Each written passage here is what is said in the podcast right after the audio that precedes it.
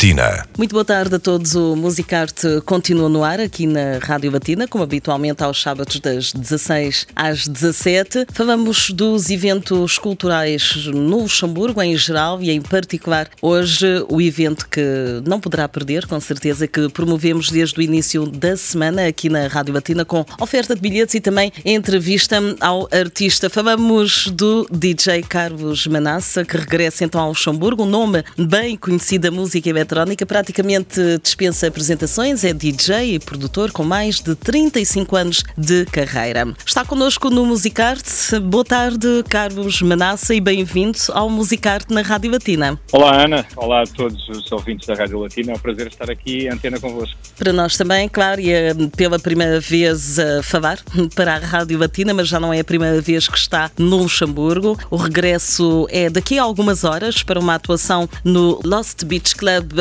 em Bonnevoie a partir das 18 horas. Antes da atuação, há algumas horas da sua atuação, portanto, muito obrigada por conceder esta entrevista à Rádio Latina e começo então por perguntar-lhe, com uma carreira de mais de 35 anos como DJ e produtor, imaginava, por exemplo, há 30 anos atrás atingir este sucesso e reconhecimento do público e da crítica? Não, na realidade não. Nunca pensei, passado todos estes anos, ainda continuar a fazer aquilo que realmente mais gosto, que é um facto, até porque na altura que eu comecei, um DJ com 30 anos de idade, não, não 30 anos de carreira, com 30 anos de idade já era considerado velho. Pois. Eh, portanto, na altura que eu comecei era assim, que por nós, os mais novos, víamos os outros discjockeys de 27, 28, 29, 30, já os víamos como já, já mais velho, já vai para casa, já não estás atualizado.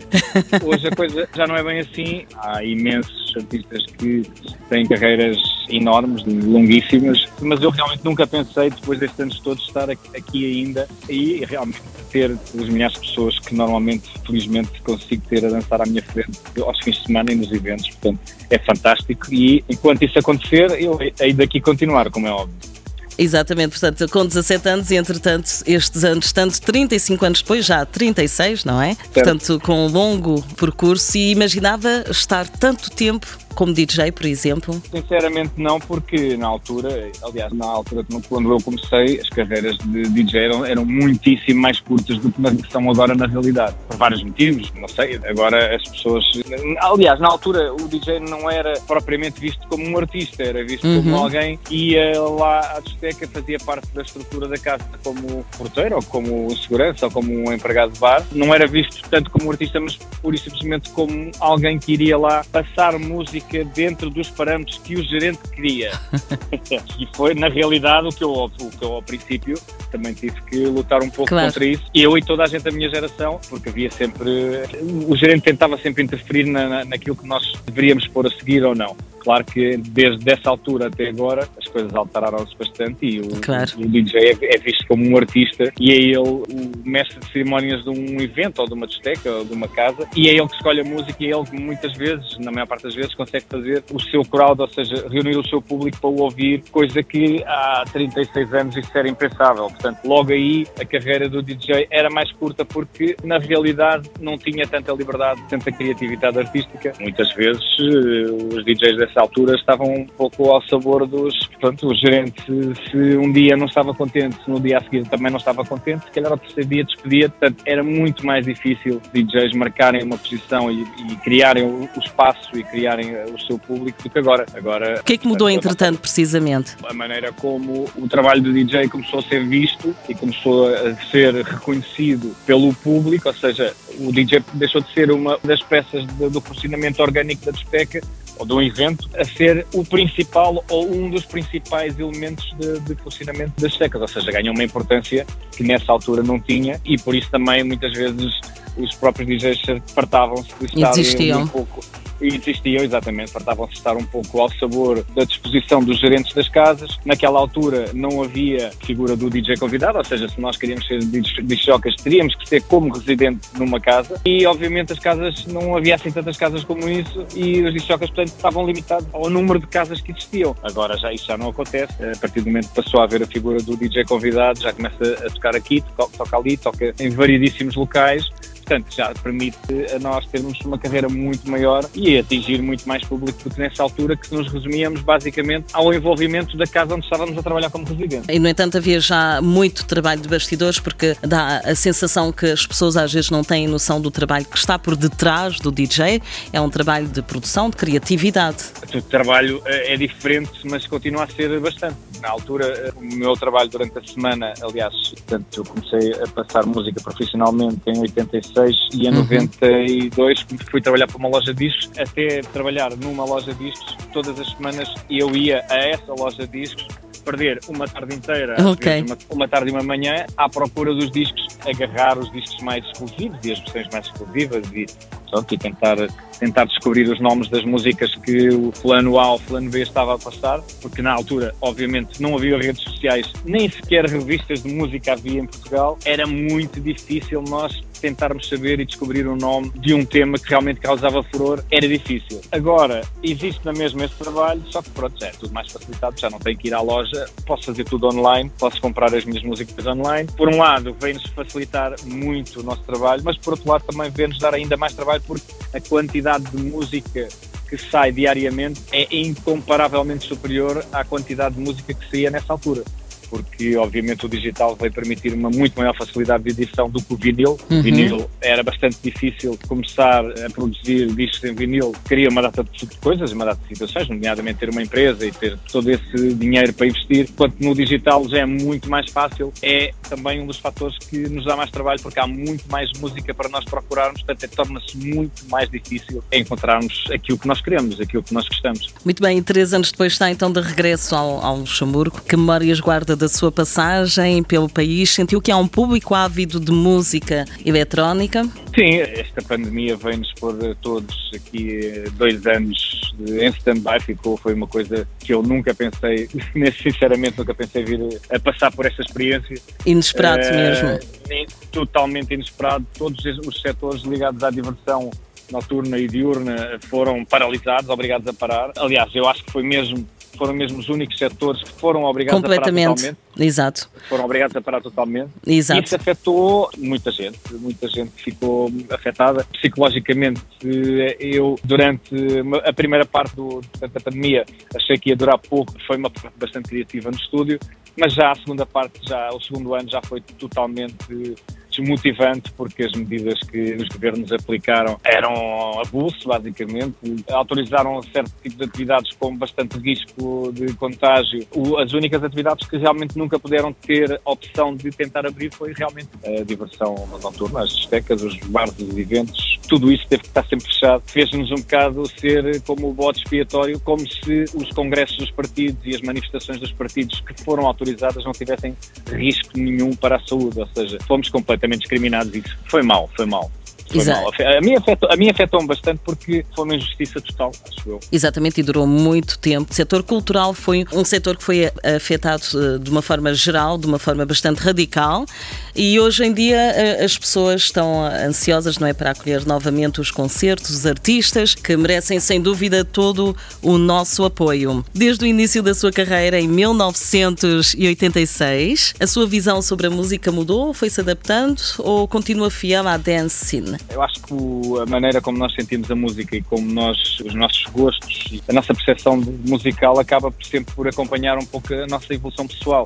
Obviamente, em 86, com 17 anos, era capaz de gostar de coisas que na altura eram novidade, totalmente novidade. O techno, nessa altura, era uma coisa que era novidade, porque uhum. era completamente rompedor com aquilo que, com, a, com o tipo de música mainstream que havia na altura. Eu não posso dizer, a minha, a minha maneira de ver a música não mudou. O que pode mudar é com o passar dos anos, mas também ciclicamente, porque eu acho que a música acaba por ser como a arte, e como a pintura, e como a escultura, e como todas as artes desse género são cíclicas, portanto, eu acredito que neste momento, se calhar, gosto mais de alguns temas de uma certa área do que há 4 ou 5 anos atrás e provavelmente daqui a 10 anos posso voltar a gostar outra vez da mesma linha musical desta altura, porque é, é cíclico e isso é, é, uma coisa que se nota bastante na música, obviamente com as diferenças que há eh, de sonoridade de, das músicas desta altura, o techno que hoje em dia tocam nos clubes e nos eventos, não é exatamente o mesmo techno dos anos 90. Há realmente uma corrente revivalista no techno e há muita gente, muitos produtores de agora a tentarem fazer o techno da altura dos 90. Lá está, estamos a falar mais uma vez um ciclo, não é? Estamos a falar de um. Exato. As pessoas, as pessoas que neste momento são referentes a nível de techno estão a tentar fazer música com uma sonoridade igual aos 90, ou seja, estão a voltar atrás. Nota-se muito. É, uhum.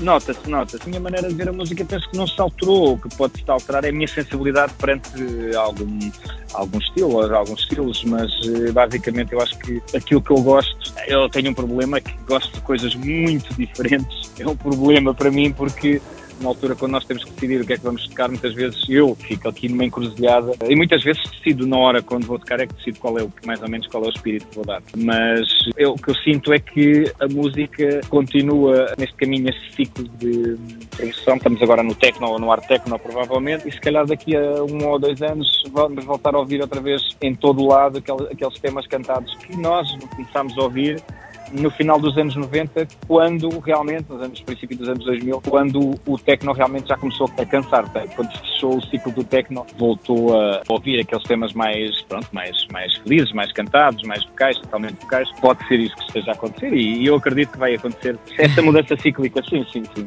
O que é que lhe falta fazer enquanto DJ e produtor, tendo em conta o seu longo percurso pautado pelo sucesso? Falta-me fazer muita coisa, é porque eu como produtor não sou assim tão prolífico como gostaria de ser. Infelizmente demoro bastante até ficar totalmente contente com o resultado de, daquilo que quero fazer. É um erro, porque realmente os meus colegas dizem é que eu penso demasiadamente sobre os temas e depois acabo por fazer muito menos temas do que deveria. Falta-me, falta muita coisa para fazer, quer como como DJ, quer como produtor. Eu sinto sempre que faltam-me coisas para fazer. Algumas delas eu creio que ainda vou conseguir fazê-las, outras, olha, não sei, provavelmente já não, já não vou, já não vou a tempo de as fazer mas estão lá na minha lista e vou tentar eh, cumpri-las o máximo possível. Exatamente, não se acomoda, não é? Não, não. Qual é a sua maior satisfação enquanto DJ? Eu acho que a minha satisfação é acender as luzes do evento ou do, do discoteca onde vou atuar ou terminar de tocar e sentir que as pessoas realmente perceberam aquilo que eu estive a fazer, saem dali contentes, de preferência a cantar algum dos temas que eu passei ao fim, e é uma das coisas que eu tento fazer, e que estão felizes e que realmente que eu sentir que toquei a vida dessas pessoas e que durante duas horas ou três horas ou quatro as pessoas estiveram em sintonia comigo e eu consegui tocar na vida delas. Portanto, isso acho que não há nada, não há prémio nenhum melhor que esse, não há satisfação nenhuma melhor que essa para um disc Em 2021 completou 35 anos de carreira. Que balanço faz do seu trajeto enquanto DJ e produtor? O balanço, acho que neste momento ainda não posso fazer na totalidade. Quando realmente decidir que já é hora de deixar deixar de, pronto, ou de fazer com tanta regularidade ou de, ou de, fazer totalmente, não sei como é que isso vai acontecer. Só nessa altura é que posso fazer um balanço, mas eu acho que se pudesse fazer um balanço agora neste momento, se calhar seria que deveria realmente ter produzido mais música e devia ter não pensado tanto no processo criativo, mas sim executar mais rapidamente eh, para ter sido mais para ter feito mais coisas e ter uh, trabalhado com mais gente. Provavelmente era esse balanço que eu poderia fazer nesta, nesta altura. Este sábado, hoje, vai atuar novamente no Luxemburgo. Quais são as suas perspectivas? O que é que traz uh, na bagagem depois de já ter passado pelo país? E em relação ao público também, ao público luxemburguês, uh, português, porque é um público bastante diversificado, o que é que espera para Malco? Eu espero, tal como tem acontecido nos últimos eventos, que a recepção seja fantástica. Aliás, nunca fui sempre muito bem tratado no Luxemburgo e penso que as pessoas identificam já bastante bem o meu estilo e o meu, o meu gosto musical, sabem mais ou menos de, desde onde até onde é que eu posso ir.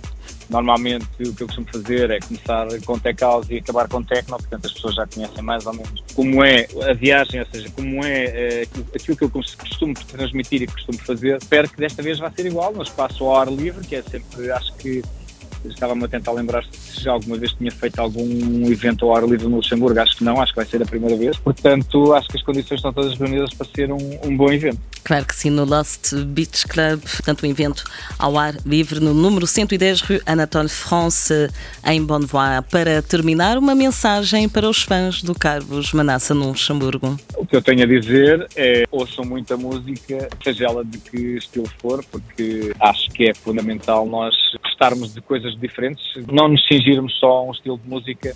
Sejam felizes, dancem muito e apareçam logo no Lost Beach Club. É isso mesmo, fica aqui a mensagem, o convite também, o evento que arrancou às 16, decorre até às 22. Carlos Manassa atua das 18 às 20. Muito obrigada pela disponibilidade e até logo. Obrigado eu, um abraço a todos e até breve.